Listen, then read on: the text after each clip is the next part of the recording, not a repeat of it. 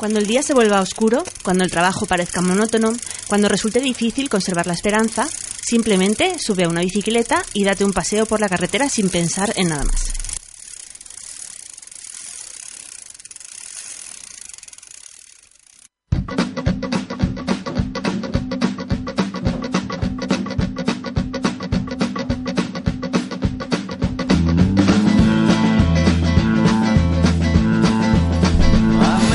Buenas tardes, bienvenidos un día más a Pata de Cabra, episodio 11.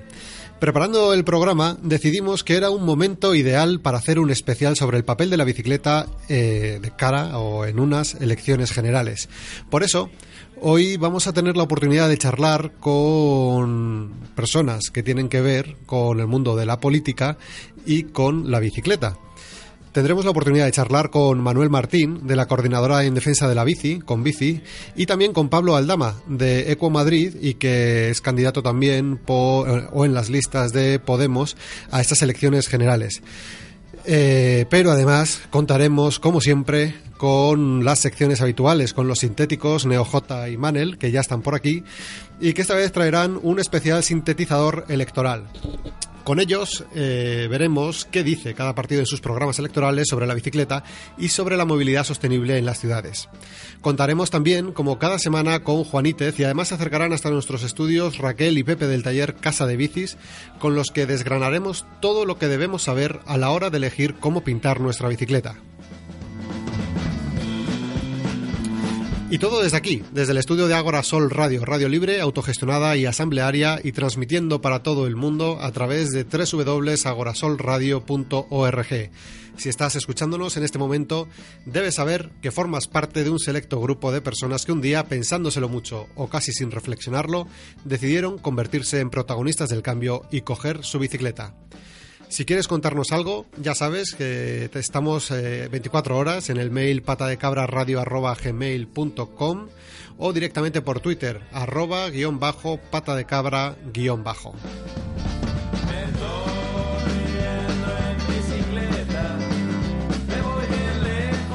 Sara Rojo a los controles y micrófono y Javi a los micrófonos. Si te parece, en bici a las urnas, comenzamos.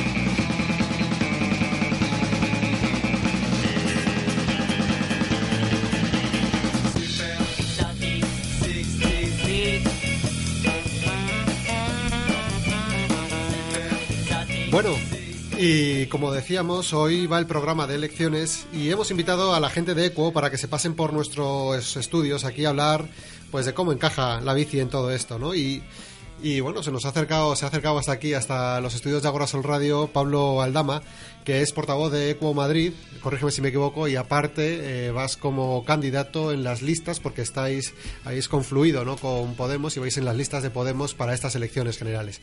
¿Qué tal? Buenas tardes. Muy buenas tardes, Javier. Bueno, gracias, gracias a vosotros por tener un programa como Pata de Cabra para poner el acento en la movilidad y la movilidad en bicicleta, que, que no se habla lo suficiente en los medios de comunicación.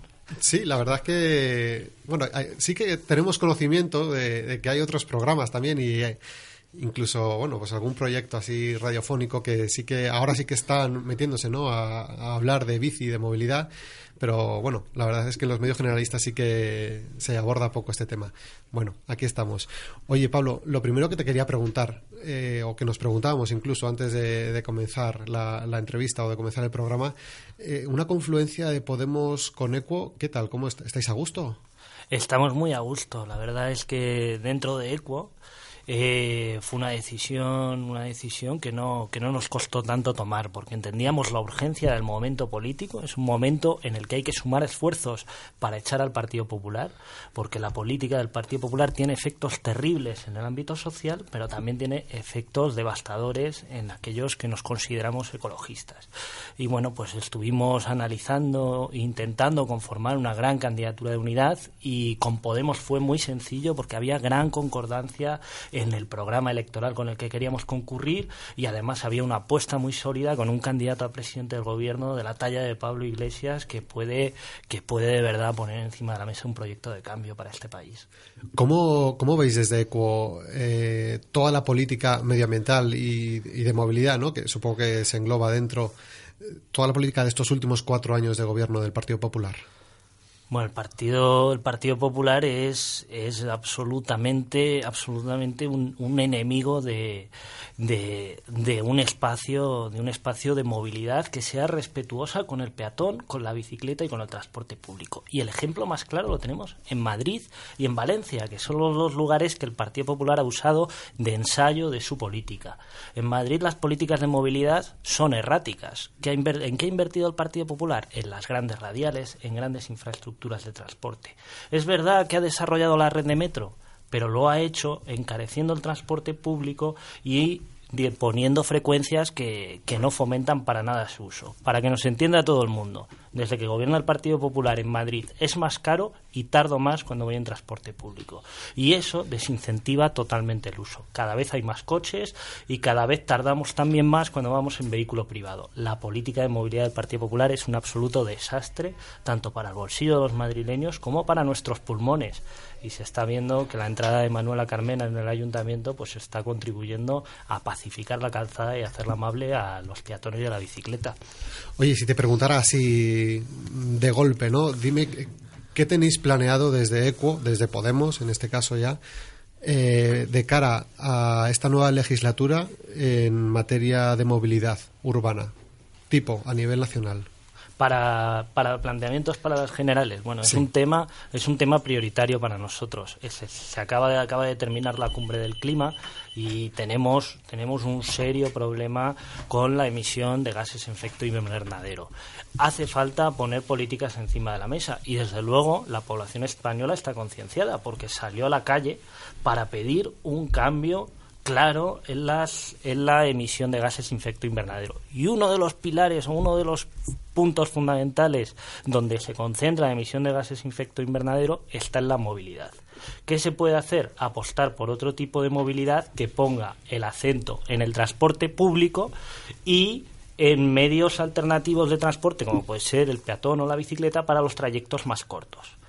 Y, y ese es, en eso ponemos el acento, el acento en el programa y tenemos algunas medidas concretas que pueden contribuir a alimentar otro tipo de movilidad que yo creo que es una, es una demanda. Y España tiene un retraso de años, un retraso de años en las estrategias imprescindibles de transición hacia ciudades sostenibles.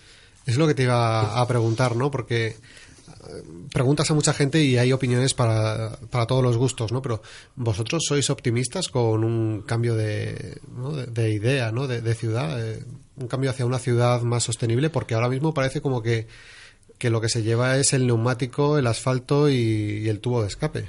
Sí, y sin embargo, yo creo que es más moderno pues aquellas personas que van a trabajar en bicicleta, eh, que utilizan... Más moderno es más guapo, más, decirlo. Sí, es otro, otro, otro tipo de ciudad. Además, no, no sé, si hay, si hay ciclistas urbanos que nos escuchan, es que coger la bicicleta para ir a un trayecto corto es que tú llegas más contento al trabajo. Es que de verdad potencia el estado de ánimo.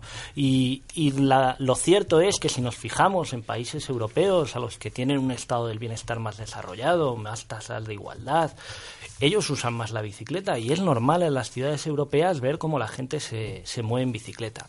Y yo, por otro lado, creo que hay que empezar a pensar en lo que está pasando en nuestras ciudades. Si nosotros miramos el número de metros de acera, lo cierto es que no hay suficientes metros de acera para aparcar todos los coches. O nos replanteamos la movilidad, o al final no vamos a caber. Sencillamente llega un momento en el que no cabemos. Y por la salud también, que es otro pilar. Luego, si quieres, hablamos de por qué, por motivos de salud, es importante abordar ese cambio. Y yo creo que ahí se puede convencer a mucha, a mucha gente de que, de que la bicicleta es una salida.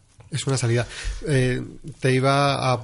Eh, bueno, lo podemos hilar, ¿no? El tema de la salud con los, el protocolo de contaminación, que por ejemplo se, pues en Madrid ha sido muy criticado por, por sectores muy criticado en el sentido de pues que se avisaba con poco tiempo de que el protocolo igual no estaba bien pensado. Bueno esto viene de viene de lejos no pero pero vosotros cómo veis ese tipo de protocolo y si creéis que, mi pregunta era, ¿creéis que esto se puede extrapolar a nivel nacional, a nivel, pues yo qué sé, para, para llevarlo a otras ciudades grandes y que también sufrirán contaminación, ¿no? Como puede ser Sevilla, como puede ser Valencia, Barcelona, Zaragoza, no sé, bueno, incluso todo el cinturón, ¿no? De Madrid es, es fundamental llevarlo. Lo, cierto es que la gente no conoce los efectos sobre la salud que tienen estos niveles de contaminación.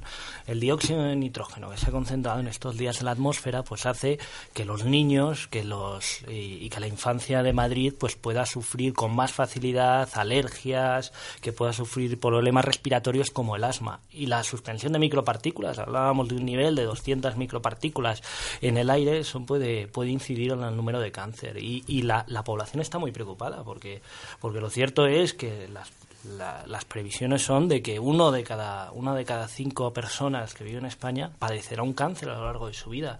Luego la población eh, desde luego pone por encima el que se tomen medidas de prevención. Y yo creo que han sido aceptadas de buen grado. Hay un grado de cumplimiento excelente por parte de la ciudadanía, ha sido muy receptiva. Se ha incrementado el uso del transporte público desde que la gente ha empezado a conocer qué niveles de contaminación teníamos. Yo creo que uno de los mayores problemas que había con el gobierno de Ana Botella era precisamente una falta de información a los madrileños que no sabían que estaban respirando un aire contaminado, que es que es un poco recomendable salir a correr esos días, que es, que es incluso eh, pues peligroso para la salud de personas que tienen algún tipo de, de, problema respiratorio previo. Y yo creo que todo eso no lo sabían y hoy los madrileños pues conocen un poquito más de las repercusiones de la, de la contaminación en nuestras ciudades.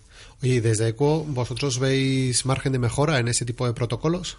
Eh, ¿Seríais más estrictos o estáis satisfechos con ese tipo de medidas? El problema que tiene el protocolo es que es un protocolo eh, que se, se, pone en marcha cuando se ha llegado a unos niveles de emisiones muy altos y se ponen ya medidas muy extremas en marcha. Yo creo, o nosotros pensamos desde ECO, que la solución es hacer eh, progresivamente algunas medidas restrictivas complementadas, complementadas con lo que tiene que ser un abaratamiento y una mejora de la frecuencia de los, del transporte público cuando empiezan a subir los niveles de contaminación y el protocolo tiene mucho campo de mejora por ese por esa vía. Yo creo que hay que reforzar en hora punta el transporte público, eh, tanto la MT, el metro y cercanías, y, y empezar a, limitar el, el tráfico y, y, abrir ya de una vez los, los aparcamientos disuasorios para para, para hacer que la gente pues tenga una alternativa y le sea cómodo dejar el coche en esos días en casa y moverse en transporte público. O sea, que desde ECO sí que apostaréis por ese tipo ¿no? de, de aparcamiento disuasorio. Sí, sí, yo creo que yo creo que eso sería positivo y además tenemos que pensar en que cada día entran 800.000 vehículos en la ciudad de Madrid 800.000 son muchos vehículos, la mayoría vienen de, la, de las zonas periféricas, de más allá de la M30, entonces hay que buscar soluciones, soluciones para esa gente. La, el, bueno, los tipos de vehículos que utiliza la gente, pues dentro de la ciudad el 75% se mueve en transporte público, pero fuera de la ciudad de Madrid, en el área metropolitana, el 75% se mueve en vehículo privado y es porque no tienen una alternativa, una alternativa viable y cómoda. Y nosotros apostamos por eso, por reducir el precio, sobre todo para las capas sociales más desfavorecidas. De hecho, en el programa con el que concurrimos, con Podemos y OCO, llevábamos una tarifa social en el transporte público, que es fundamental. Y también queremos eh, que se empiece a contemplar la interconexión, que es, la intermodalidad, la intermodalidad, que es, muy importante. Eh, hoy en día eh, no es cómodo el, moverse con distintas vías de transporte y hay un y hay un problema para la para poder por ejemplo ir con tu bicicleta en el en el transporte público hasta Madrid y una vez allí moverse sí la verdad es que hay que mirar mucho el reloj si quieres meter la bici en el metro Eso nos ha pasado a todos con algún pinchazo, por ejemplo. Oye, sí que me gustaría abrir los micrófonos aquí a nuestros colaboradores, tanto a NeoJ como Manel, Juanítez, que ya le tenemos por aquí. ¿Qué tal? Buenas tardes, Juanítez. Buenas tardes. Y no sé si eh, tenéis alguna pregunta para Pablo, ahora que le tenemos por aquí. Sí, NeoJ, cuéntanos. Hola, Pablo. ¿Qué tal? Eh, quería, quería comentarte, aquí tenemos un pequeño debate sobre las infraestructuras exclusivas para ciclistas. Entonces quería un poco preguntarte que, cuál es tu postura, eh, cómo, cómo ves, qué inversiones haríais para de cara a fomentar estas infraestructuras, carril bici sí, carril bici no. Bueno, lo que más incentiva el transporte en bicicleta dentro de distintas ciudades europeas no es tanto el generar nuevas infraestructuras, que viene a ser un poco la política del Partido Popular, siempre invertir en nuevas infraestructuras y no en mejorar la calidad. Lo que realmente hace fácil el transporte en bicicleta es colocar más bicicletas dentro de la ciudad.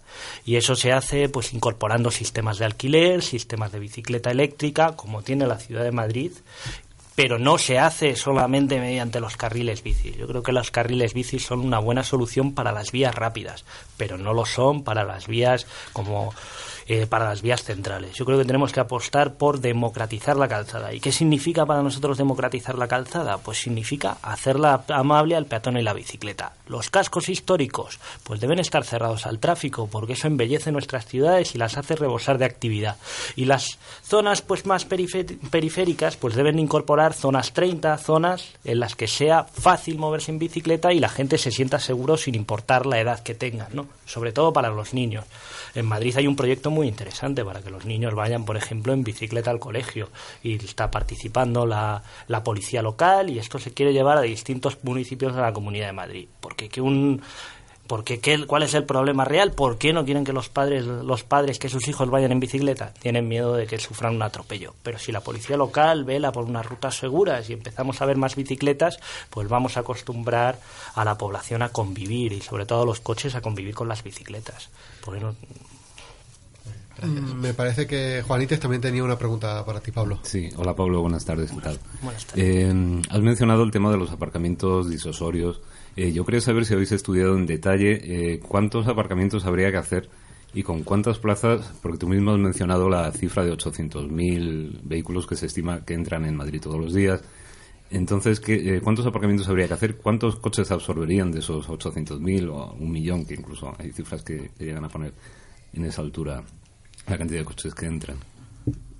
Bueno, había una previsión inicial de, hacer 18 nuevos aparcamientos en la, en la, zona de Madrid. Yo creo que esto es una cuestión de, sobre todo, de mejorar la conexión del transporte público y, bajar el precio. Yo creo que uno de los problemas más graves que hemos tenido es que hasta ahora no era normal que en hora punta en Madrid tuvieras que esperar ocho minutos el, el metro y, de hecho, de hecho, a pesar de la crisis, se ha visto incrementada la movilidad en vehículo privado en las zonas, en las zonas periféricas, lo cual es, muy llamativo, porque en el resto de ciudades ha ocurrido, en el resto de ciudades europeas ha ocurrido justo lo contrario. Durante la crisis, pues la gente ha tirado más del coche porque la gasolina es cara, porque la gente no está trabajando, pero en nuestras en nuestra región metropolitana ha ocurrido lo contrario. Yo creo que el, que el mayor problema ha sido el incremento de precio. Yo creo que eso, incorporado a grandes a grandes espacios de estacionamiento, sí que puede contribuir a bajarlo. De todas formas, aquí no se trata de no se trata de experimentar, sino de incorporar políticas de movilidad en grandes ciudades como son París, Berlín, Londres y ver en qué tienen de similar con Madrid incorporar algunas de las políticas que ya han funcionado allí. Y el parking disuasorio es una de esas políticas que ha tenido éxito y por eso queríamos probarla en Madrid y, intentar que intentar que eso que eso fuera algo normal. Yo creo que. Pero el número de plazas no, no, no hay un cálculo. No, no lo. vamos a observar 500.000 vehículos. Eso sería una barbaridad hablando de infraestructuras o o todavía simplemente es una, es una idea, como una medida que puede funcionar y, ya está. Bueno, esto yo creo que no hay que irse a cifras como de 500.000, hay que ir a cifras menores porque yo creo que la apuesta clara de por las políticas de sostenibilidad tiene que ser a una progresiva desaparición del coche. Nosotros dentro de las ciudades. Pero ahora la gente no le puedes plantear eso, porque lo cierto es que no tienen una alternativa real. Pensando en el futuro, ese es el camino. Luego no hace falta medio millón de plazas, porque nosotros aspiramos a que en una movilidad del futuro el transporte público funcione en todas las horas del día, que tenga frecuencias razonables de uso, que sea, sea barato y, y, ese, y ese es el camino. Si hablamos de que, de que queremos frenar el cambio climático y, las emisiones de CO2 producidas por la movilidad son uno de los grandes problemas en el incremento de temperaturas, tenemos que empezar a pensar que en 2100 no puede haber uso de combustibles fósiles y, el coche es uno de los de los de los eh, de las de los sistemas más demandantes de, de combustibles fósiles que tenemos en España. Gracias.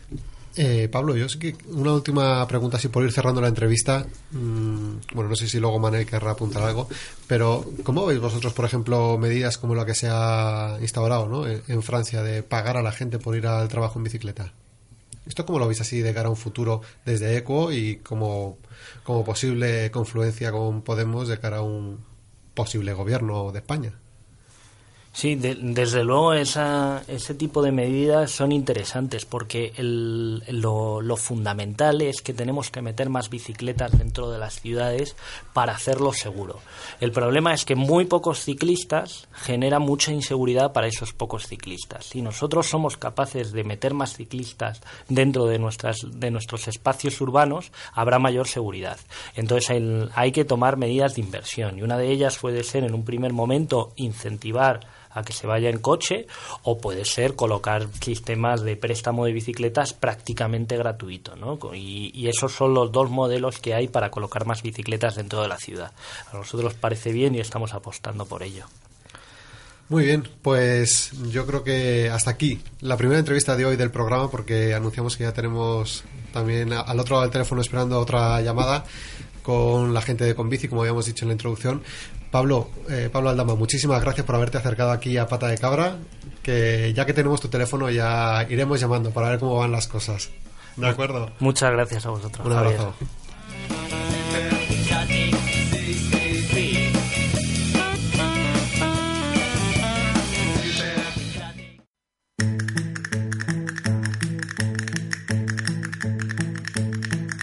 Hay un hombre en España que lo hace todo.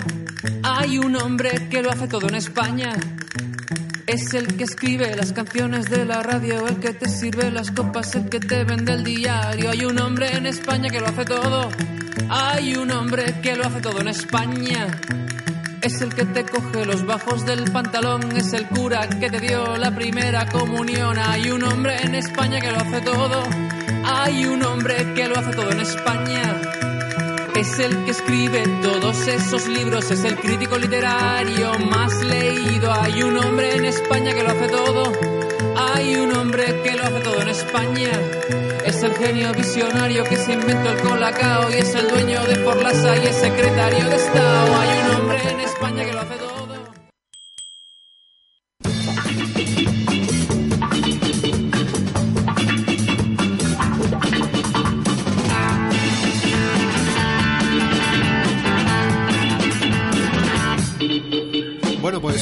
Cambiamos un poco el orden de las secciones habituales y hemos comenzado con una entrevista y ahora vamos con una segunda entrevista. Esto es así. Tenemos al otro lado del teléfono ya a uno de los responsables de la coordinadora en defensa de la bicicleta, que se llama Manuel Martín, y que, bueno, pues esta organización, así para presentaros un poco, para presentarosla un poco, pues aglutina 56 colectivos ciclistas de toda España y es miembro además del Consejo Superior de Tráfico y Seguridad de la Circulación Vial en representación del colectivo de ciclistas en la vía pública y además también pertenecen a la Mesa Nacional de la Bicicleta. Bueno, le hemos invitado aquí a Pata de Cabra porque creemos que ellos, mejor que nadie, ¿no? para que nos digan en qué punto está el mundo de la bicicleta respecto a la política estatal, ya que ellos son los que se reúnen, ¿no? son los interlocutores. Así que saludamos ya. Muy, muy buenas tardes, Manuel, ¿cómo estás? Eh, buenas tardes, Javier. Pues nada, pues bien y encantado de estar en vuestro programa Pata de Cabra. Sabemos que tenías una agenda ahí complicadilla, así que te agradecemos que nos dejes o que, o que te acerques por aquí telefónicamente cinco minutos. Oye, rápidamente, ¿qué le habéis pedido vosotros a los políticos de cara a este 20D desde Convici? Eh, bueno, hemos tratado de, de, primero, tener un trato lo más personal posible con ellos. Eh, en algunos, en unos, con unos partidos lo hemos conseguido más que con otros eh, pero, pero bueno, pues las peticiones han sido las mismas para todos. eh, ha sido pues bueno pues eh, que, que, un plan estratégico estatal de la bicicleta que desde la mesa nacional de la bicicleta hemos elaborado con unas directrices eh, que, en fin un documento de 52 páginas que, que creemos que es muy interesante para, para poder desarrollar un plan en España como ya se ha producido por otra parte en otros países como Alemania, eh, Francia, eh, Países Bajos, el Reino Unido incluido, eh, en fin, que países de todos los mm, con gobiernos de diversos de todas las tendencias pues han hecho su plan estratégico de la bicicleta para su estado y nosotros pues nos gustaría que España pues no siga en, la, en el furgón de cola en estas políticas y, y bueno pues eh, realmente también podemos decir que hemos empezado a hacerlo en España y estamos en ello. Precisamente pasado mañana voy a la segunda reunión del comité técnico eh, dentro de, la DGT y bueno pues estamos pues, tratando de, involucrar mm, lo máximo posible a todos los ministerios que les afecta que prácticamente pues la bicicleta es tan transversal que es a todos no entonces bueno pues mm, estamos ahí a un medio camino eh, todavía no, no estamos muy convencidos de si si lo estamos desarrollando con todas las consecuencias porque también nos gustaría que, en fin, que en esta legislatura pues se hubiera empezado antes, se llamara así al, plan y que bueno y que en la propia en el propio mm, programa electoral, por ejemplo, del Partido Popular, que es ahora el que el que de alguna manera pues sí está amparando este esta iniciativa desde la DGT, pues que hubiera también un respaldo político suficiente para sentirnos mm, pues que, que se está haciendo eh, eh, que estamos en ello, que estamos en un programa estatal de la bicicleta ya, ya inmersos, ¿no? Pero bueno, los preparativos, una cosa es hacer una redacción y otra cosa es materializarla después y ahí es donde vendrá realmente la prueba del algodón. Sí, quería preguntarte, Manuel, si quizá de cara o, teniendo unas elecciones ahora en ciernes, reunirse con los ministerios ahora tiene, quiero decir, es, es sutil eh, para vosotros o, veis que igual todo lo que estáis trabajando ahora se va a caer en, saco roto, ¿no? Porque no se sabe qué pasará después del 20D. Sí, es una buena pregunta, pero bueno, no nos desanimamos. Lo nuestro es una carrera de fondo y a veces eh, tan importante es conseguir ese apoyo político como conseguir que los técnicos, eh, saber identificarlos, porque al final son los que van a estar ahí mm, eh, con, el gobierno que salga. Y, y, es importante también que los técnicos pues tenerlos de cara.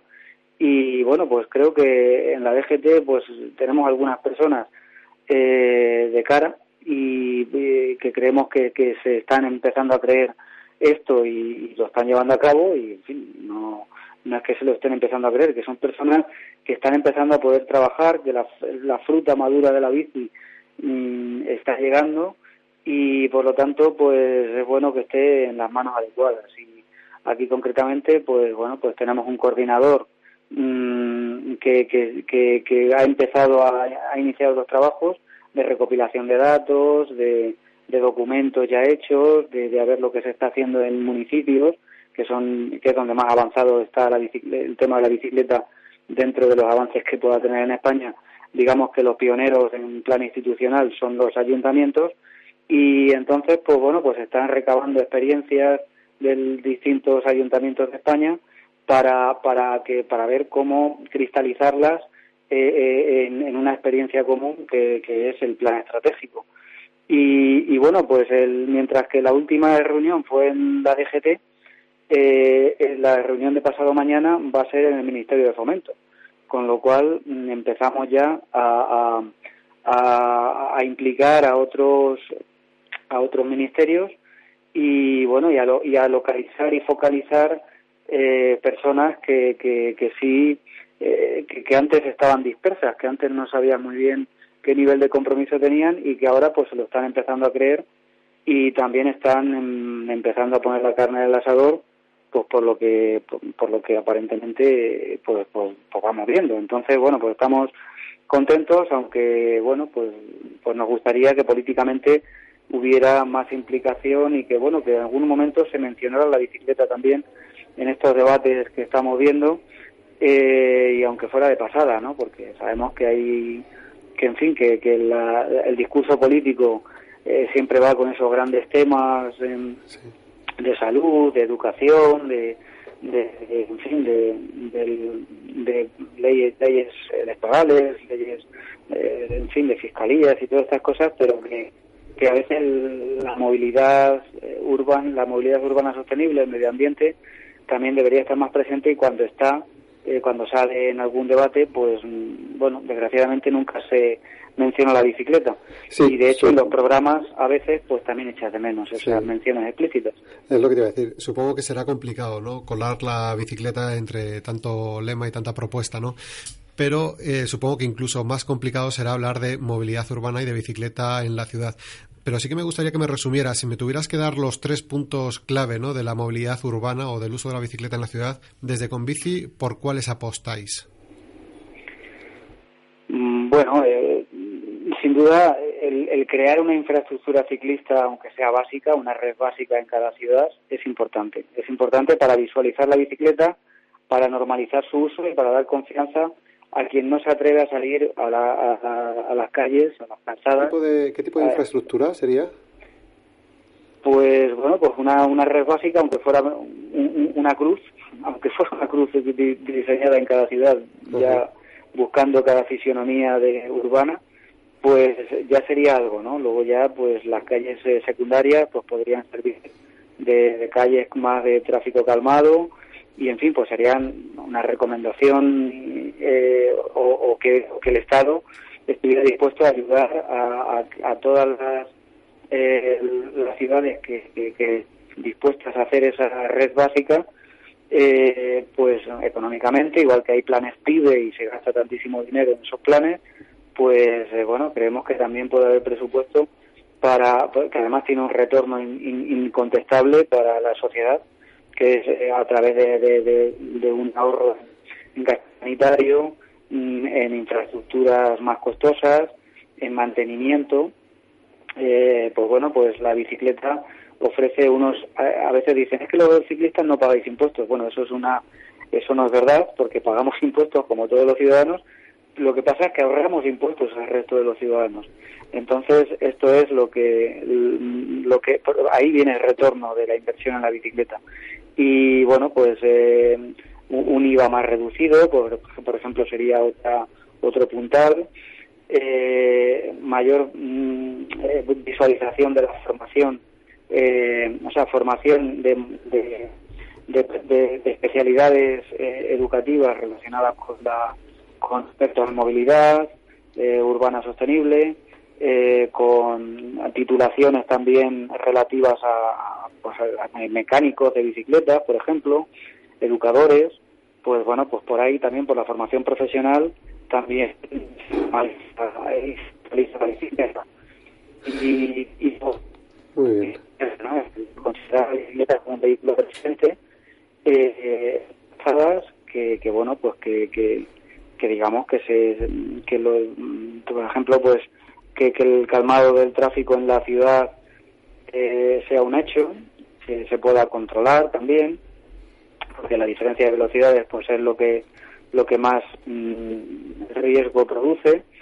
Y, bueno pues básicamente pues pues eso es legislación infraestructuras y educación tanto en campañas eh, publicitarias eh, que, que, bueno pues que acerquen la bicicleta al al pues eso al, a la percepción cotidiana de la movilidad como educativas en los colegios e institutos eh, que favorezcan también el, que los niños pues vayan cogiendo esa costumbre, ¿no? en España no debería ser tan complicado. Muy bien, Manuel. Oye, pues eh, sabemos que tienes prisa. Muchísimas gracias por habernos atendido este rato y ya otro día hablaremos con más tranquilidad, ¿de acuerdo? Bueno, pues nada, a ver si después de, de las elecciones pues podemos ver que lleva en el programa del partido que haya salido o, eh, o, los partidos que, que, que, tengan que formar ese gobierno. Y bueno pues actualmente pues en fin hay un partido que, que ha mencionado explícitamente el plan estratégico estatal de la bicicleta y, y, en, uno o dos días lo vamos a poner en nuestra web qué dice cada uno en sus programas electorales eh, por si alguien quiere echar un vistazo también quiere que pues, pues decir tu foto a través de la movilidad. Estaremos pendientes, claro que sí. Muchas gracias, ¿eh? Un saludo. Nada, gracias a ti, Javier, y al equipo. Gracias. Un abrazo.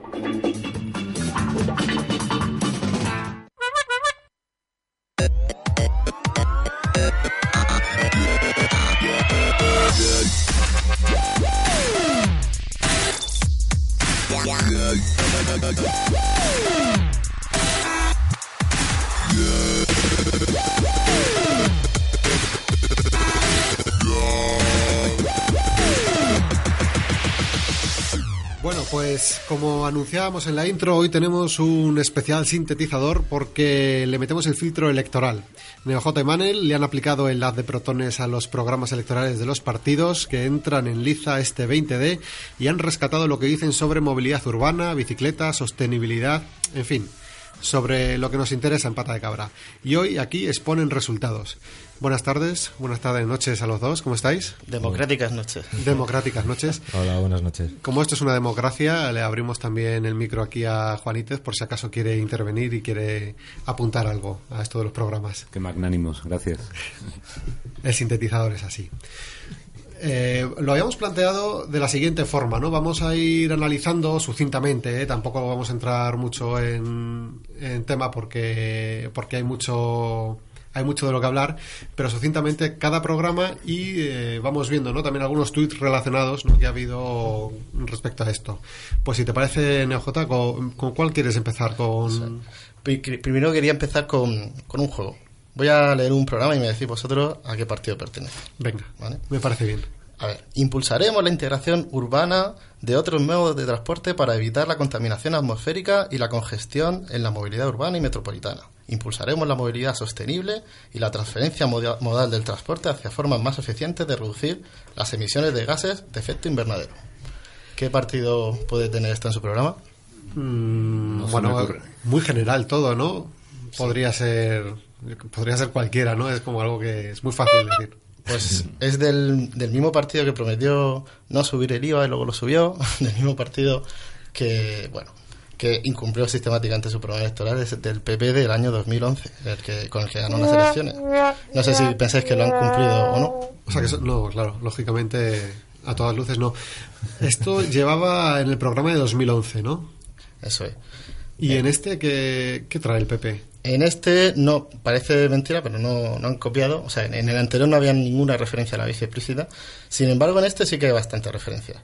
eh, bueno, aparte de eh, la palabra ambicioso y la palabra prohibir, eso aparece mucho, que todas ellas con bici, pero bueno, la que nos importa a nosotros es bicicleta. Entonces, bueno, eh, en este, en el, programa con el que se presenta el PP, eh, comentan, eh, avanzaremos hacia una gestión de la, de la velocidad inteligente, especialmente en el entorno urbano. Favoreceremos la incorporación en la circulación de, de modos de transporte no motorizados como la bici. Seguiremos impulsando el uso de la bici como medio de transporte alternativo en las estrategias que se emprendan en materia de movilidad, precisamente por los beneficios ambientales, económicos y sociales que de su entorno se derivan. Bien, yo he de decir que mis búsquedas, voy a confesarlo, voy a confesarlo. Estamos, el otro día estábamos de confesiones y hoy seguimos. Yo puse en el, pues, con el control F, ¿no? En los programas, dije, voy a buscar con dos palabras, bicicleta y movilidad pues cuando puse bicicleta en el PP aparecía en la sección, esto es como el corte inglés, en la sección de deportes, ahí estaba la bicicleta. Me llamó la atención. También mm, hablaban algo Aparece de otro sí en seguridad también, que también me llamó Sí, la sí. atención. Es Pero bueno, bien. A, a mí eso de la gestión de velocidad inteligente me gustaría que me lo explicaran, porque yo no lo entiendo.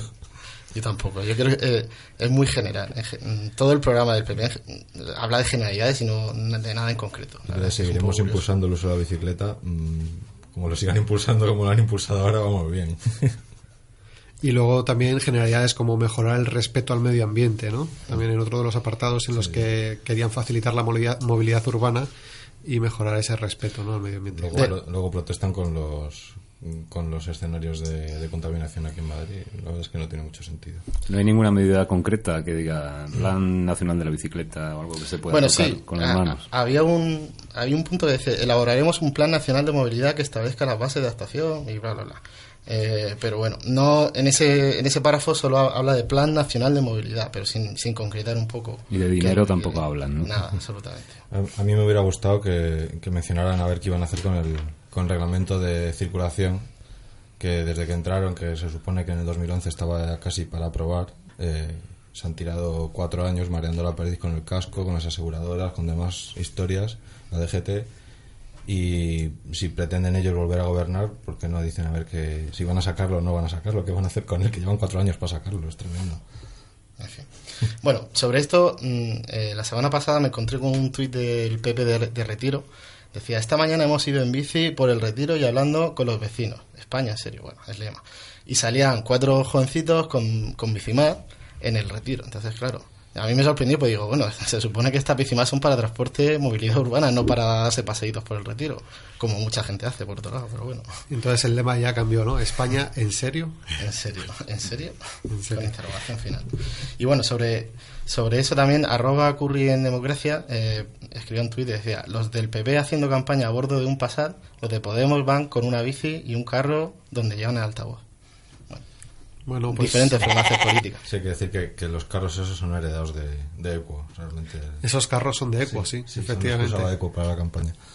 Pero como ahora hay confluencia, Están confluyendo. Estamos confluyendo aquí todos. Estamos confluidos. Estamos confluidos. Para terminar con el PP, me gustaría decir que, bueno, es, mejor en bici. Eh, publicó un tuit en el que comentaba que el gobierno ahora, al final de la legislatura, eh, descuenta 200 euros por la compra de una bici eléctrica con el plan Movea 2016 que lo acaba de aprobar hace, hace nada. Hay un presupuesto para mil bicicletas.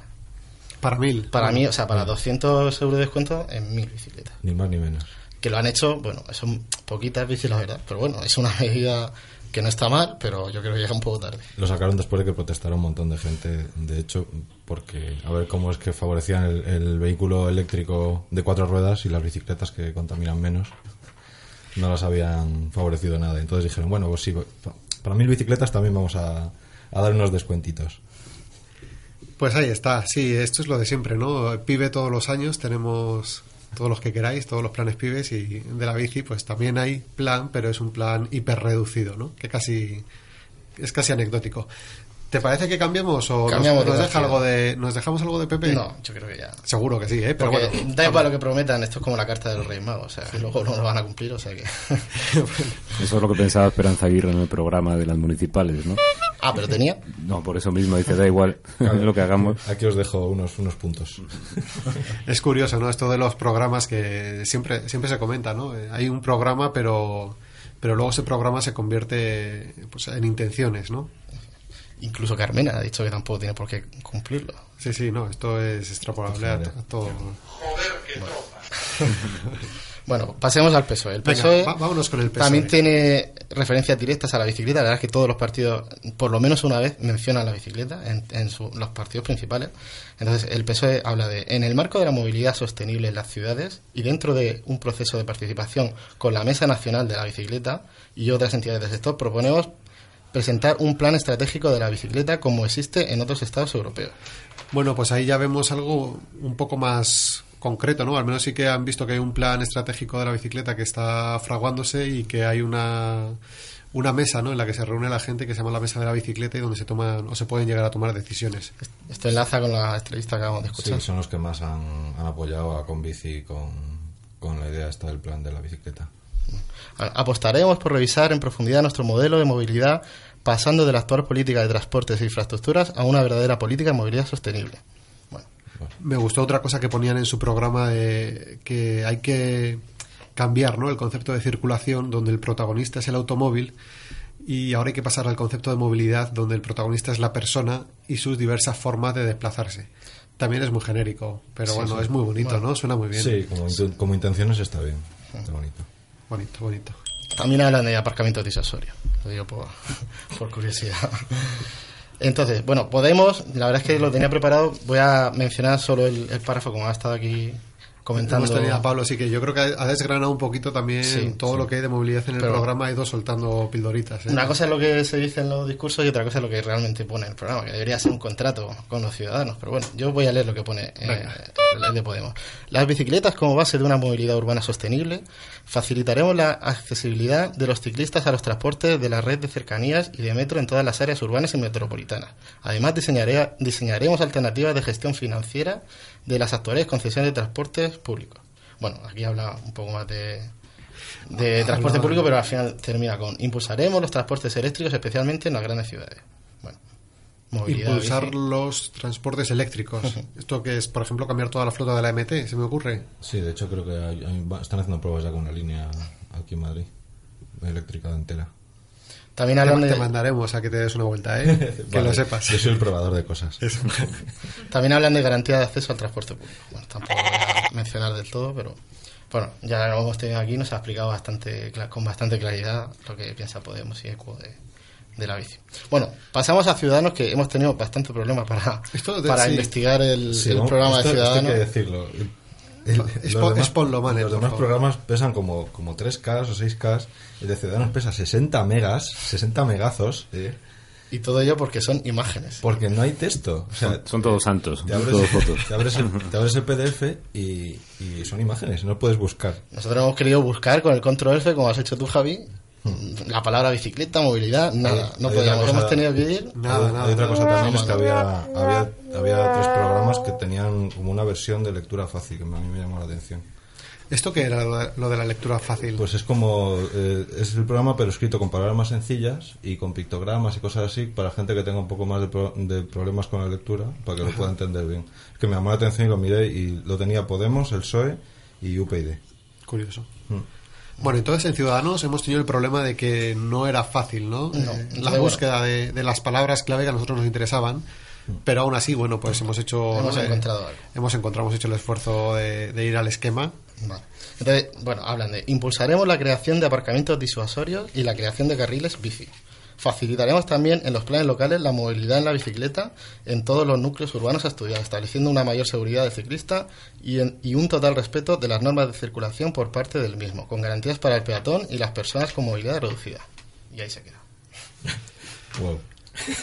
bueno, pues el aparcamiento disuasorio, ¿no? Que hablábamos, que yo he de confesar que no termino de comprender muy bien cuál es, eh, cuál es la utilidad de ese, de ese tipo de, de aparcamiento disuasorio porque porque muchas veces, por ejemplo, yo claro, yo lo extrapolo aquí o, lo traigo aquí a Madrid y la gente utiliza el coche en Madrid no muchas veces no para entrar, sino ya directamente para cruzar Madrid, ¿no? Y de norte a sur, de sur a norte sobre todo y, bueno, pues eh, digamos que tampoco van a dejar el coche en un aparcamiento disuasorio no sé dónde en Aluche para luego coger algún transporte que les lleve hasta Plaza Castilla porque entonces no van a coger el coche hasta Aluche. ¿Cómo lo veis? A mí sí que me parece una buena idea, porque mm, el transporte público ahora mismo no llega a todos sitios. Entonces, esa gente necesita el coche para por lo menos llegar, acercarse a Madrid. Y una vez cerca de Madrid, evitar un poco los atascos, lo dejas ahí y coges un transporte público. A mí sí que me parece buena idea para, para esos casos. No sé, yo, yo en Madrid veo más problemático el cómo está montado el, transporte de forma que todos los todas las líneas de transporte entran hasta el centro y luego salen hacia afuera. Y alguien que quiera ir de sur a norte, como decía eh, José Ramón hace un par de programas, eh, no, no, hay una forma de hacer una circunvalación en, en autobús o, de una forma un poco lógica en, cercanías. Y claro, la gente tiende a coger el coche y atravesar Madrid por la Castellana y, y tirar para adelante. En el programa, volviendo al programa de, de Ciudadanos hablan de que van a impulsar la creación de carriles bici, que es algo que desde Conbici, por lo que hemos podido escuchar, también, también plantean. Mm. Juanite, ¿tú cómo ves esto? la, eterna polémica de... La eterna polémica, ¿no? De carriles bici. Carril bici. Pues bueno, ya lo hemos dicho en otros programas, y el carril bici se ejecuta en, en vías en, en las que son absolutamente imprescindibles, pues bienvenidos sean si hay dinero, si ese dinero no se quita para otras cosas y si no se segrega, no se hace una política de segregar la bici y nos retira de la calzada, ¿no? Todo hecho con un poco de cabeza y de sesera, pues, pues no está mal, pero bueno, a ver qué, qué es lo que vemos. Pues NJ. Seguimos con Izquierda Unida, Unidad Popular. Estos son los que mm, más contenido he encontrado sobre la bicicleta. He buscado bici, es el que más veces me salía. O sea, aparte de prohibición y, ambicioso, que eso sale en todos los programas mucho. Todo siempre muy ambicioso en los programas. bueno, eh, Izquierda Unidad eh, menciona reducir la necesidad de desplazamiento de grandes distancias, crear condiciones para los desplazamientos a pie y en bicicleta. Para ello proponemos una ley de movilidad sostenible que permita revisar el modelo de movilidad actual, basado en la preeminencia del automóvil privado y el transporte por carretera, fomentando los medios de transporte colectivos y no motorizados. Un sistema multimodal e integral de transporte de carácter universal y público, que promueva y abarate el transporte público colectivo, impulsando especialmente el criterio de a pie en bicicleta y en tren, por ese orden establecer primas, bueno, ya habla un poco de, medidas económicas, establecer primas por medidas que incrementen la sostenibilidad energética y ambiental de la movilidad para las empresas o asociaciones de usuarios. Y bueno, más adelante habla de favorecer la introducción del vehículo eléctrico y de la bicicleta eléctrica con una fiscalidad favorable y otras medidas de apoyo. Y favorecer los modos de transporte público, bicicleta y coche compartido. Y en concreto, esto no lo voy a leer todo, pero también habla del número de empleos que se crearían eh, vinculados a, este fomento de movilidad sostenible. Sí, la verdad es que, por ejemplo, en Madrid sí que ha habido, ha habido un boom ¿no? de, empleos relacionados con la bicicleta y es porque se ha empezado a utilizar también más. Yo creo que. Según sus cifras, aquí sí que se mojan, dicen que para el 2020 eh, podría ascender a 429.000 empleos. Bueno. La verdad es que sí que se moja, porque dar una cifra exacta es hasta peligroso, pero bueno. ¿Cómo veis este programa? A mí me gusta mucho, está muy bien. Lo malo es que no tienen no tienen muy buena no tienen muy buena pinta las encuestas para Izquierda Unida. No, no tienen ninguna buena pinta.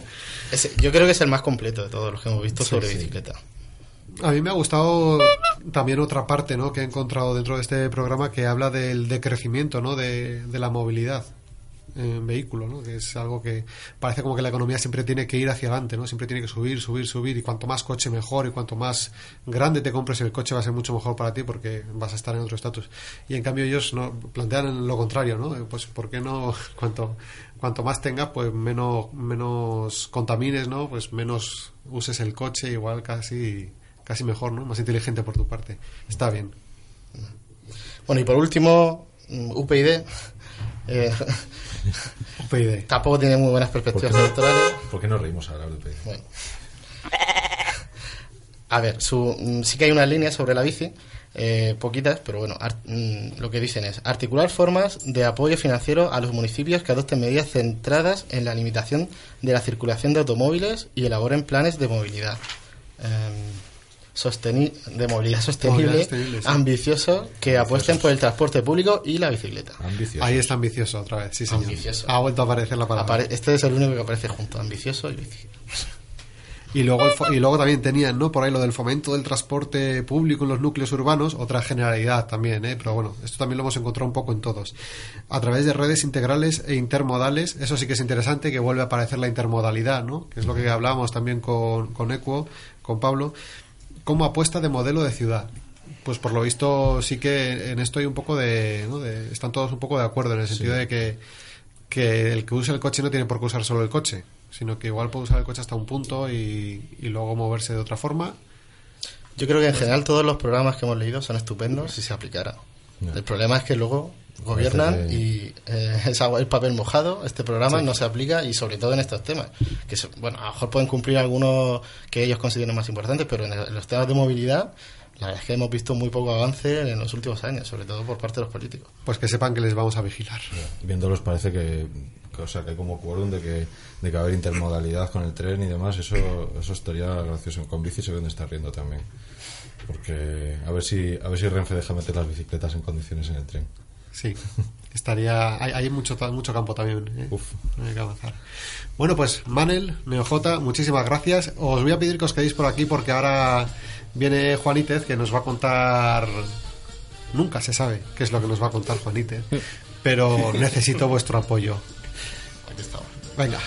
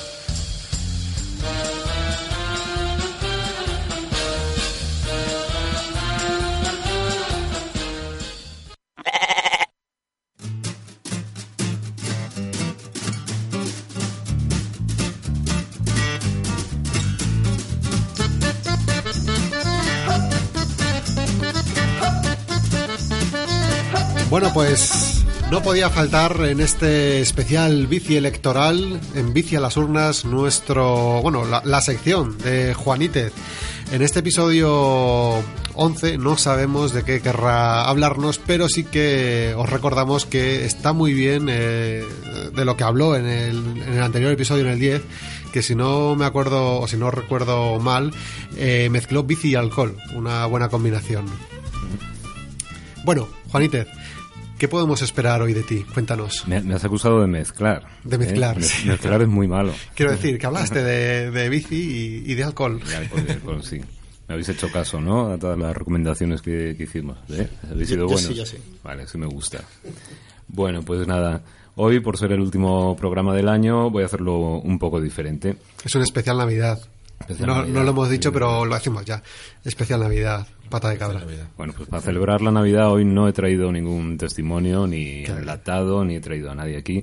Hoy traigo mi propio testimonio. Así tu propio testimonio, nos gusta, nos parece interesante esto, ¿eh? Se pone... espérate a que lo oigas, a lo mejor no, no opinas de mí.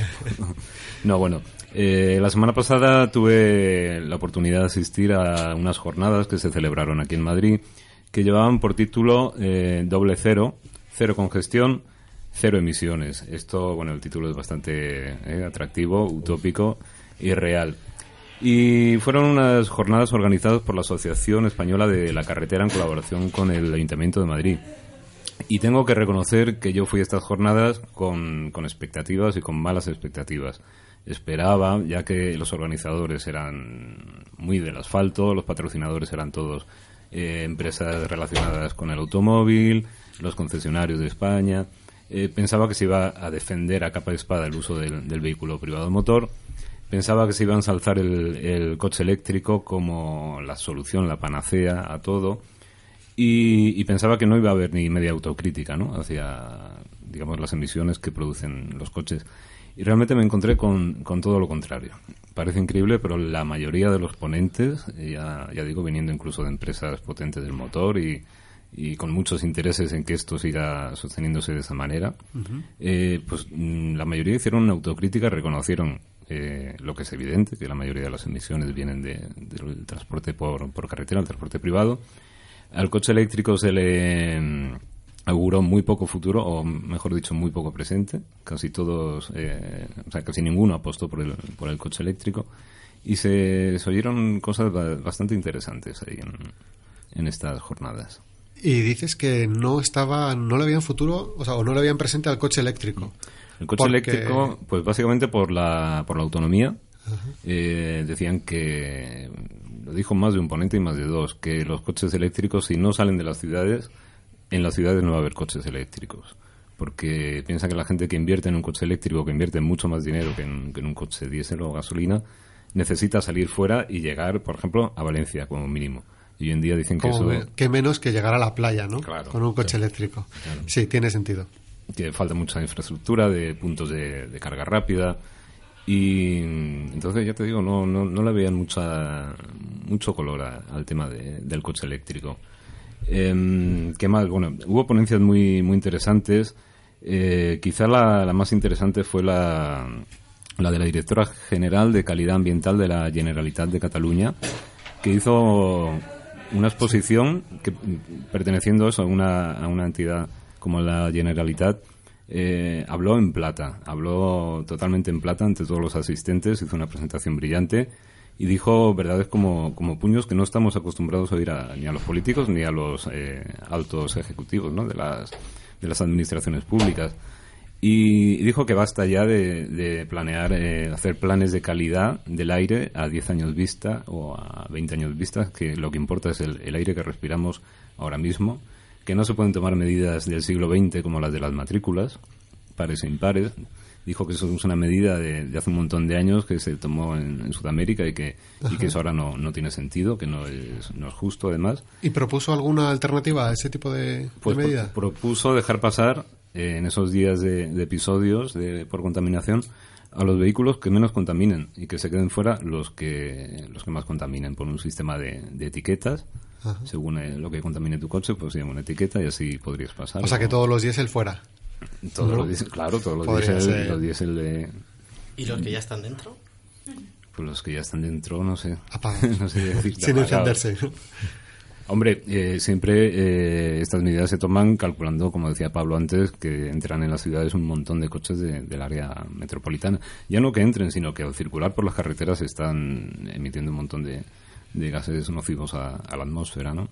Eh, dijo más cosas, dijo más cosas, se llama Asunta Farrán, sobre todo eso, intentando que seamos modernos, que seamos modernos y que no que no estemos dándole vueltas a, las cosas y sobre todo que no seamos eh, o no sean las administraciones tibias en cuanto a la aplicación de, las medidas, que, hay que hacerlo ya, que es un tema de salud pública.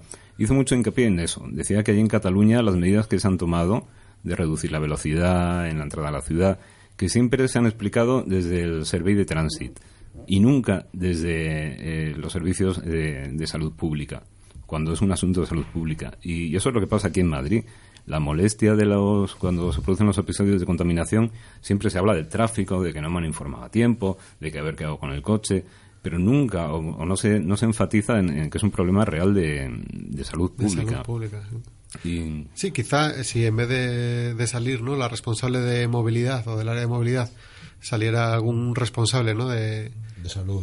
De salud, y, y pusieran igual. Sí, sentaran en la mesa, yo que sé, a un alergólogo, por ejemplo. Es decir, estamos intoxicados ahora mismo por culpa de los coches. Sí, igual que las alertas, estamos hartos de, de cada dos por tres eh, eh, asustarnos por las alertas de la OMS, ¿no? Ante un producto que en el supermercado que mm, nos podemos morir si consumimos 100 barras de lo que sea, yo qué sé. Sí, sí, esto es potencialmente cancerígeno. Y ahí hay una alarma y se crea una alarma y la gente deja de comprarlo, sin embargo, con, con, la cuestión de las emisiones, pues... El coche es cancerígeno 100%, o sea, no es, potencialmente... Es que esa misma OMS eh, publicó hace dos años unas cifras de 7 millones de muertos anuales por contaminación. Y por eso no nos hemos escandalizado. Es una de las cifras que se dieron en, estas jornadas. Y también me, me, gustó mucho que, que esta mujer hizo hincapié en que nos alarmamos mucho con los episodios de contaminación como los que hemos vivido aquí en Madrid en estos meses y, y dijo a las claras que, que, bueno, son preocupantes que superen la barrera de los 200 microgramos que era pero que lo más preocupante no son los episodios, sino que todos los días se están superando por encima de los 40, muy por encima de los 40 microgramos esos, esos niveles, que eso es lo realmente preocupante. Entonces, bueno, digamos que, que aportó una visión un poco mm, especial de, o contraria, distinta a lo que estamos acostumbrados a, ver. Pues interesante. Oye, ya intentaremos tener el contacto, ¿no? O ponernos en contacto sería con muy interesante. Igual la podemos traer por aquí por pata de cabra. O por lo menos por teléfono. Eso, por teléfono. Eh, no sé si nos dejamos algo más de esa. Bueno, dejamos un montón porque hubo un, montón de, cosas interesantes que bueno podemos ir sacando en otros programas. Para terminar, si quieres, eh, me hizo mucha gracia un señor de Faconauto, que es la Federación de Asociaciones de Concesionarios. Estuvieron hablando de las ayudas de los planes Renove y todo esto, y el señor dijo: lo que habría que hacer es un bono a chatarramiento. ¿Y en qué consiste el bono a chatarramiento? Me, resultó curioso, porque el bono de chatarramiento era para desprenderte de un coche viejo que contamina, pero sin necesidad de que esa ayuda que te dan la inviertas en otro coche. Es decir, ah, qué bueno. tú tienes una lata, un, cuatro latas que echan más humo que una chimenea y te dan X dinero y tú con ese dinero te lo gastas en el abono transporte, en una bici eléctrica o, en, irte de vacaciones con el objetivo simplemente de eliminar coches antiguos contaminantes. Esto lo dijo un señor de, esta Federación de Asociaciones de Concesionarios. Para que veáis que, la cosa no es tan oscura como, como solemos creer y que incluso en, el sector del automóvil eh, están considerando que, tienen que tomar medidas de uno o de otro tipo para acabar con esto. Bueno, pues curioso, ¿eh? Se acaban matando a los consumidores a quien le venden los coches. Claro, también es verdad. O también que creen mucho en sus posibilidades y saben que aunque no vaya directamente a un coche, acabará yendo a un coche. No sé, esto nunca se sabrá. Nunca se sabe. Nunca se sabe. Oye, Juanítez, muchísimas gracias por traernos esta crónica y te esperamos no ya dentro de 15 días porque tenemos parón. Tenemos un parón aquí navideño, pero volveremos en enero con fuerza, o sea que por aquí estaremos, ¿no? Pues por aquí volveré. Muy bien, muchas gracias. Hasta luego.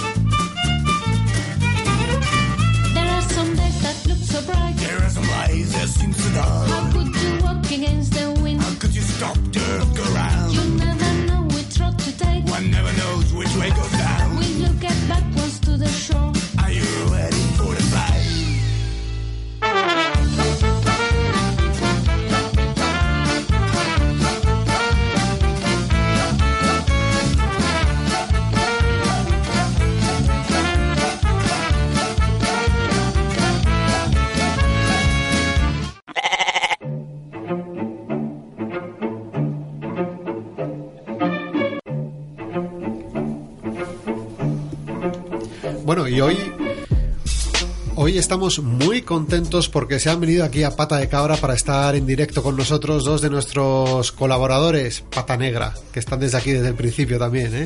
Hablamos eh, con Raquel y con Pepe, especialmente con Pepe, que es el que tengo aquí a, los micrófonos, que son, bueno, vienen de la tienda Taller Casa de Bicis, que ya sabéis que siempre nos traen consejos de mecánica, mecánica fácil y, bueno, pues para, para todos los niveles y hoy se han acercado para charlar sobre bicicleta y pintura. La pintura, ese gran desconocido.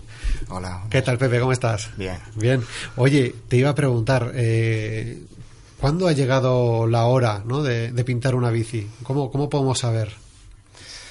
Bueno, mm, básicamente eh, la pintura eh, influye en el aspecto de la bicicleta, por lo tanto, ahora, ahora comentaremos que también hay otro factor que es protector, pero solo en determinados en determinados en determinados, en determinados momentos y bicis, ¿no? Pero sí que es verdad que tiene un factor estético Entonces, partiendo de, esa, de esa premisa, pues básicamente cuando consideres que tu bici es cochambrosa y quieres mejorar el aspecto, pues es, es, conveniente hacerlo, ¿no? O sea, que es un poco eh, voluntario el tema. Claro, me refería al aspecto protector que tiene la pintura. Si la bicicleta, por ejemplo, es acero, eh, la pintura sirve para protegerla del óxido, básicamente, y bueno, le da más, más vida, ¿no? Le da más vida, o sea, le puede dar incluso más años de vida, claro. Muchos más, claro. Sí que eh, hay riesgos, ¿no? Cuando alguien tiene una bici, porque todos conocemos, ¿no? A, ciclistas urbanos que les gusta tener una bici, pues hasta cierto punto oxidada, ¿no? Porque le da, le da empaque, ¿no? A la bicicleta, pero tiene riesgos eso, ¿no? Eh, puede tenerlos. A ver, sí, bueno, la corrosión obviamente es un factor de riesgo en, la bicicleta. Eh, también hay diferentes niveles de, corrosión. De corrosión. Eh, tenemos la, la corrosión superficial, ¿vale? Que básicamente es una, una capa de, de, óxido muy, muy, muy, muy superficial, que bueno, con un pequeño lijado desaparece, ¿no? Eh, la corrosión empieza a ser un problema cuando empieza a atacar el metal y, bueno, pues una tubería que es lisa, deja de ser lisa, tiene mucho poro, es rugosa y es porque se está desprendiendo el material, ¿no?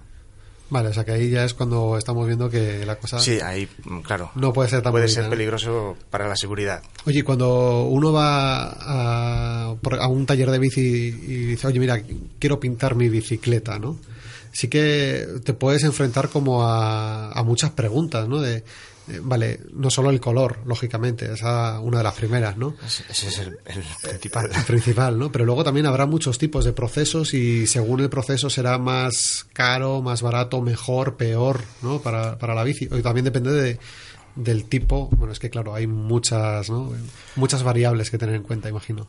Bueno, mm, básicamente eh, existen dos procesos para pintar, dos procedimientos para pintar una bici por un lado, lo que es pintura, ¿vale? Después podemos hablar de otro tipo de, de, aplicaciones, de técnicas eh, que se le puede aplicar a una bicicleta, ¿no? Como es el cromado, por ejemplo.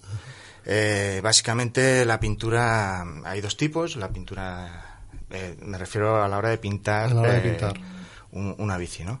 la pintura en polvo al horno y la pintura bicapa o monocapa, ¿vale? Que suele ser la bicapa o monocapa. Ahora explico cuál es la diferencia entre ellas. Eh, que suele ser la pintura con la que se pintan los coches y las motos y muchas bicis. Eh, eh, también está muy extendida la pintura en polvo al horno, ¿no? que es una pintura bastante más resistente, tiene bastante resistencia mecánica y resistencia química, protege mucho del óxido, pero los acabados que puedes conseguir con ese tipo de pintura no son tan espectaculares, digamos, como lo que puedes conseguir con la pintura bicapa, por ejemplo. ¿Y qué diferencia hay entre la pintura bicapa y la monocapa? ¿Dos? Bueno, pues eh, como sí, dos capas, claro. Una tiene... Básicamente la pintura monocapa, eh, el color y la laca o el barniz eh, está mezclado, ¿no? Es solo, está todo en, un líquido. se aplica líquido y está mezclado. En la pintura bicapa normalmente se aplica una capa de color y posteriormente se aplica una laca que es la protectora y la que le da dureza realmente a la, a la pintura, ¿no? Qué bueno. ¿Y qué te iba a decir? Esto de... Eh, me ha llamado la atención lo de polvo al horno, que hay unos hornos especiales donde metes una bicicleta... Eh, ¿Y sale nueva? Sí, bueno, este tipo de, este tipo de, pintura es bastante común en, la industria. Eh, se suele pintar la mayoría de cosas, ventanas, eh, mobiliario, se suele pintar con este tipo de, de, pintura y bueno, no es, no es líquida, es un polvo, que bueno, son pigmentos eh, que mediante un proceso electrostático, carga positiva, negativa, estas partículas de, de pigmento, de color, que están mezclados con unas resinas también, pues se adhieren al, al metal, ¿no? Tanto al, al acero, al aluminio, pues, a, los galvanizados. O sea que esto entraría dentro de cualquier tipo de material del que esté hecho la bicicleta. Metálico. Metálico. Básicamente metálico. Sí, se puede pintar también eh, objetos no metálicos, pero bueno, hay que aplicar otra serie de, de técnicas, ¿no? Bueno, pues una vez que este polvo se ha se ha adherido a, la superficie, eh, se mete en un horno eh, en el que bueno, pues esas partículas de polvo se funden y crean una capa lisa sobre y le dan brillo, Al, cuadro de la bici en este caso. Hablábamos preparando la entrevista el otro día allí en la tienda taller con Raquel y con Pepe de, de, todas las técnicas y todas las bueno pues todo lo que se puede hacer ¿no? a la hora de pintar una bicicleta y supongo que para vosotros como, mm, como tienda, cuando llega un cliente y que quiere, quiere pintar la bici, supongo que es complicado también ¿no? la, la hora de la elección del color, ¿no? cuéntanos, ¿cuál es, eh, ¿cuál es la moda ahora, eh, Navidad, la, moda navideña para, para pintar las bicicletas? Bueno, pues yo creo que... Esto ya es puramente estético, ¿eh? Yo creo que el verde que tienes tú. El verde, ¿no? De hecho, estamos, estamos pintando ahora mismo otra del mismo color. Vamos creando tendencia, vamos creando tendencia. Yo he de reconocer que yo pinté mi bicicleta y el color fue recomendado totalmente por Raquel que muy bonito color, por cierto. Hay otro otro oyente de, de, aquí de Pata de Cabra que tiene ese mismo color y estamos los dos encantadísimos. O sea que un saludo anónimo, anónime. Pero sí, básicamente es, un problema eh, la elección del color. Hay gente que lo tiene clarísimo, pero claro, quiere que la bici sea roja, pero cuando ve la carta de color hay 40 rojos. Claro, entonces ahí es cuando empiezan realmente los problemas. Ahí está la locura. elegir el, el, exactamente. ¿Y dais con el color exacto? Sí, ¿Es fácil dar con ese color? Claro, el, el, color eh, lleva un código numérico y, el pigmento es exactamente ese color. Quiero decir, no. Hombre, a ver, se pueden hacer mezclas y todo eso. Eh, eso encarece bastante la, pintura, si es una pintura más especial. Estamos hablando de, pinturas que ya vienen eh, preparadas si quisieses otro tipo de pinturas también, por ejemplo, con otro tipo de, acabado. Estamos hablando también de pinturas sólidas, que son lisas, ¿no?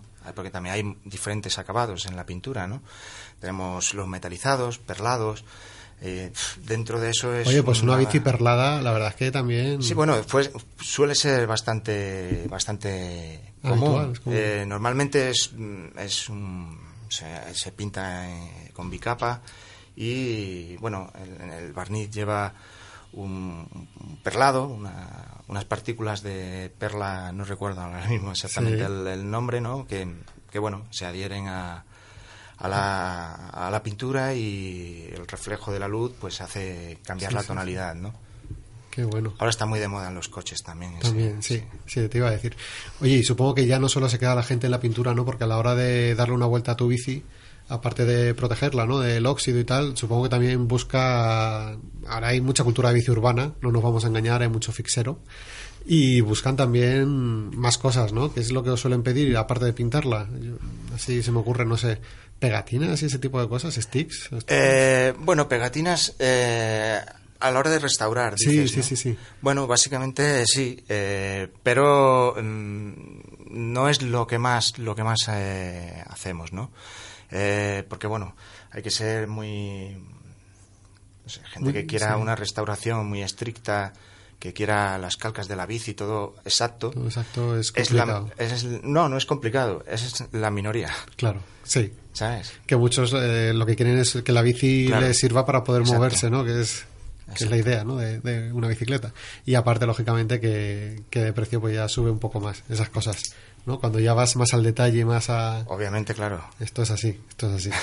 Oye, no sé si me dejo algo del mundo de la pintura y la bicicleta. Yo creo que hemos tocado todo. Sí que, ah, bueno, había una cosa que me gustaría que nos contaras, porque a mí me fascinó, ¿no? El tema del cromado, que ya se ha hablado que es un poco como el tema de la pintura ¿no? del polvo al horno, pero con cromo, ¿no? O jugando ya con Bueno, es con un proceso químicos. totalmente diferente, no es Sí. Es, es un proceso químico en el que, bueno, se mete en un baño eh, electrostático también, donde unas partículas de cromo se adhieren a- al metal, ¿no? Le da bastante rigidez, eh, resistencia al cuadro, mucho brillo. Es, normalmente es un color plata que protege del óxido y, y bueno, hay muchas bicis que, que van cromadas, incluso encima llevan pintura, ¿no? Os imagino un poco ahí como en el laboratorio de Breaking Bad, ¿eh? Un poco. Con esas cosas. Oye, Pepe, que muchísimas gracias, Pepe y Raquel. Muchísimas gracias por haberos acercado por aquí por Pata de Cabra. Además, habéis venido aquí hasta los estudios. Estamos encantados. Y que seguimos hablando en futuros episodios, ya después de Navidad. ¿Vale? Muy bien, muchas Un gracias. abrazo. Hasta luego.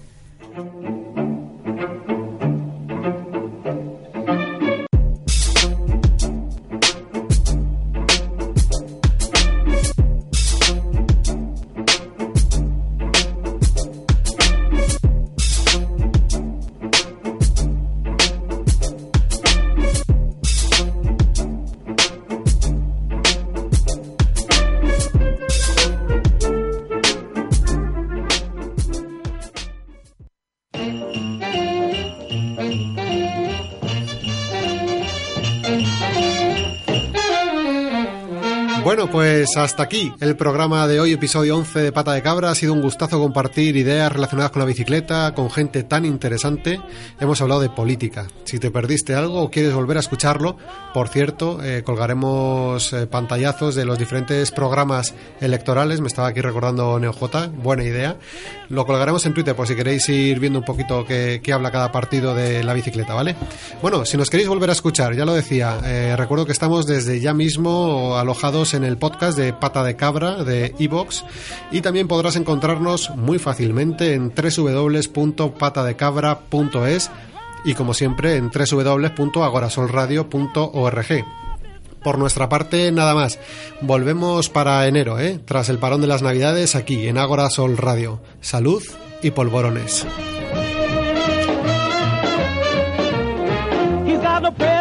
Your tree or candy for your socks. But when he starts to boogie, the whole town rocks. Rock, Mr. Mama,